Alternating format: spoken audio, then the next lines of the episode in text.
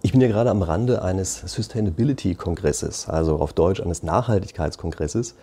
Und ich dachte, das nehme ich mal zum Anlass, über den Begriff der Nachhaltigkeit ein bisschen zu sprechen, zu erklären, was sich dahinter verbirgt und vor allen Dingen zu sagen, was dieser Begriff der Nachhaltigkeit eigentlich mit Spieltheorie zu tun hat. Also, das ist das, worum es in diesem Video geht.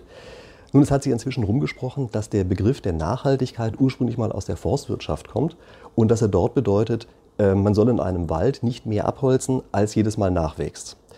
Äh, lustigerweise ist übrigens das Buch, was immer genannt wird, wo dieser Begriff das erste Mal angeblich auftaucht, wenn man da mal nachliest, ähm, dann merkt man, da steht der Begriff da gar nicht drin. Da steht was von der beständigen und nachhaltenden Nutzung, aber es steht nicht das Wort nachhaltig drin. Das ist äh, wirklich erst später aufgetaucht. Aber die Idee kommt aus diesem Buch und deshalb wird es wohl auch demjenigen immer zugeschrieben. Es war irgendwie 1700 irgendwas. Ähm, ist im Grunde genommen ja auch egal. Aber lustig ist also, dass dieser Gedanke zwar da war, der Begriff aber erst später, bekommen ist, äh, später gekommen ist, aber es ist eben ein Begriff, der sich heute sehr stark durchgesetzt hat. Also, das ist dieser Begriff der Nachhaltigkeit, nicht mehr abholzen, als automatisch nachwächst. Das mag in einem Wald wie eine tolle Erkenntnis klingen, aber gehen Sie bitte gerade gedanklich mal aus dem Wald raus und gehen Sie in einen Gemüsegarten rein.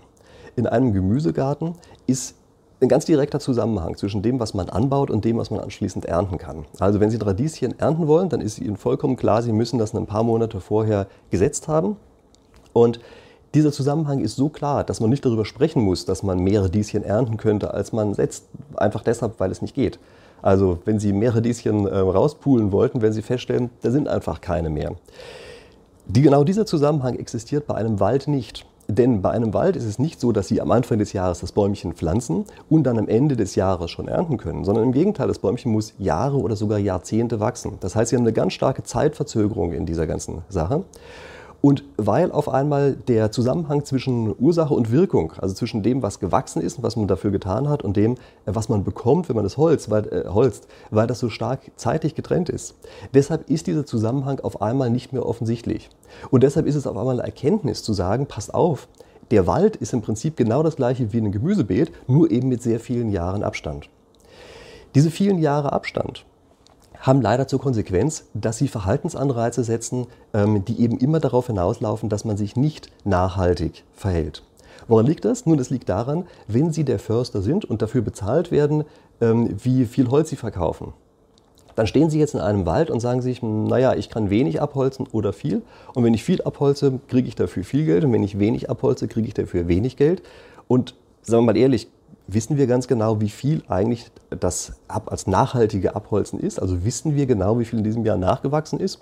Und dann kann man sich selber ein bisschen in die Tasche lügen und kann sagen, naja, dann wird es jetzt wohl ein bisschen mehr sein und man holzt eben ein bisschen mehr ab.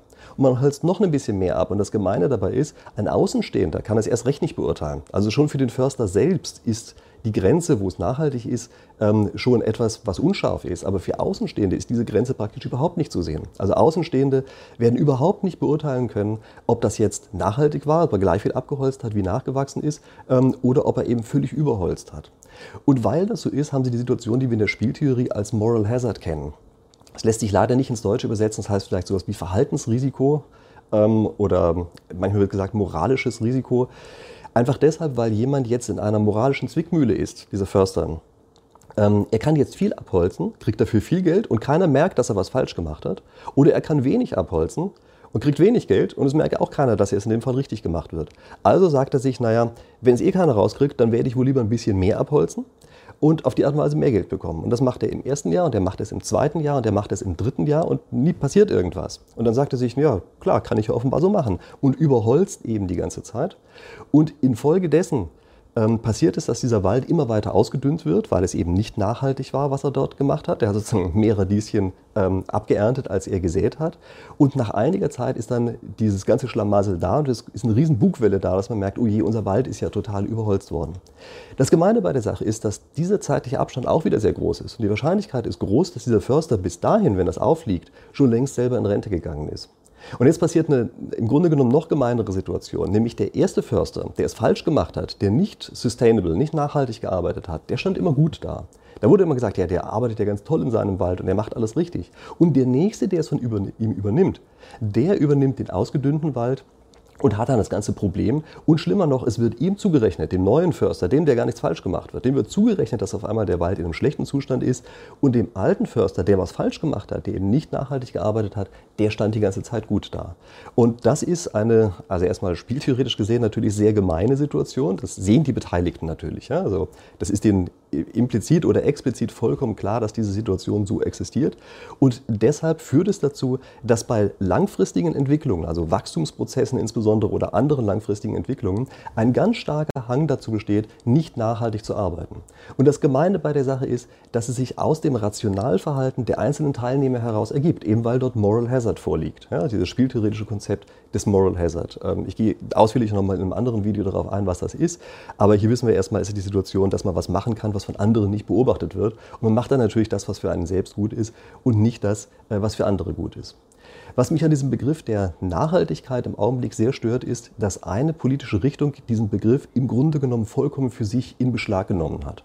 Es wird immer so getan, als wären ganz bestimmte Sachen, namentlich eigentlich aus dem Parteiprogramm der Grünen, wäre genau das Einzige, was man als nachhaltig interpretieren kann. Aber das ist für meine Begriffe wirklich zum großen Teil ein Missbrauch dieses wirklich sehr intelligenten Begriffes, weil es davon weggeht, nachhaltige Prozesse zu betrachten und einfach zu sagen, wir haben jetzt die Deutungshoheit, was nachhaltig sein kann. Ich möchte Ihnen dazu mal ein Beispiel nennen. Ist Kernenergie eigentlich nachhaltig oder nicht? Im heutigen Sprachgebrauch ist vollkommen klar, ja, das ist ja unethisch, nicht nachhaltig, ist was ganz Böses. Aber wenn tatsächlich CO2 schädlich für das Klima ist, und es sieht ja sehr danach aus, dass es der Fall ist, also wenn CO2 wirklich ein Problem ist, dann frage ich mich, warum die Energiequelle, die wir haben und die CO2 frei arbeitet, warum die jetzt auf einmal per se schädlich sein muss. Ich gebe keine Antwort auf diese Frage. Aber ich stelle diese Frage und ich denke, es muss klar sein, dass das Konzept der Nachhaltigkeit nicht eindeutig dazu führt, dass Kernenergie etwas Schädliches ist, sondern Kernenergie kann langfristig durchaus auch etwas Gutes sein. Nehmen Sie auch ein anderes Beispiel, nehmen Sie beispielsweise mal genbehandelte Nahrung. Ähm, das scheint ja heutzutage im Sprachgebrauch gang und gäbe zu sein, dass es also nicht nachhaltig ist, genbehandelte Nahrung zu verwenden.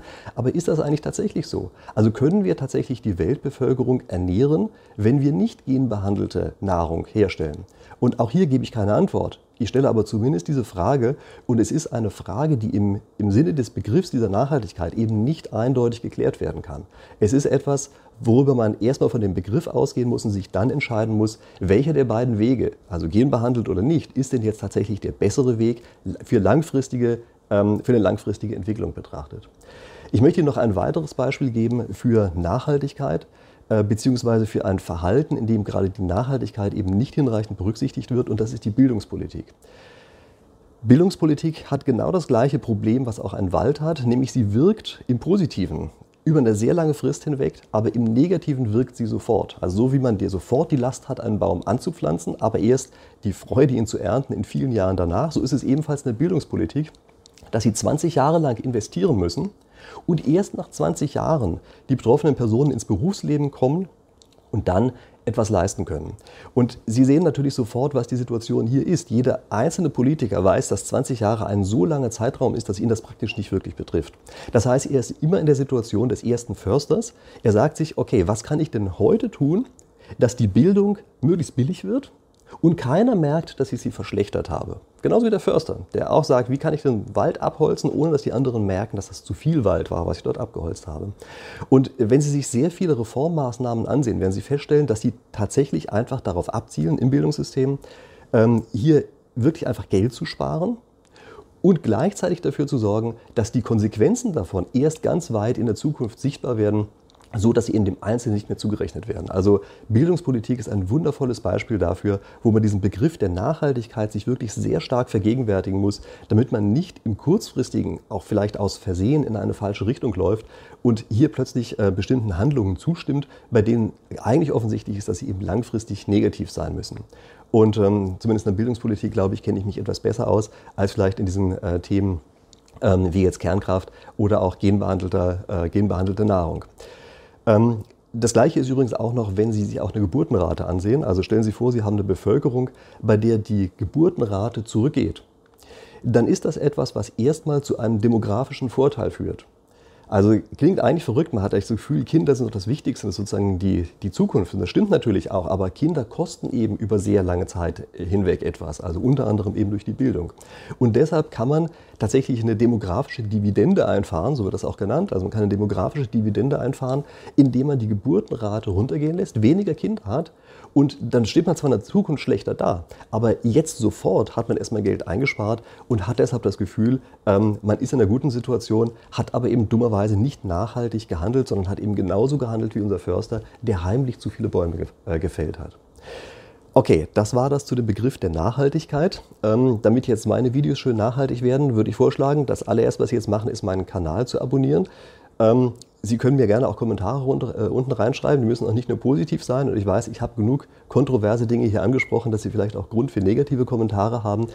Ähm, machen Sie es einfach. Wie gesagt, abonnieren Sie den Kanal und dann ähm, lassen wir uns mal selber überraschen, was für zukünftige Themen kommen. Einen Haufen Ideen habe ich schon. Vielen Dank fürs Zuhören.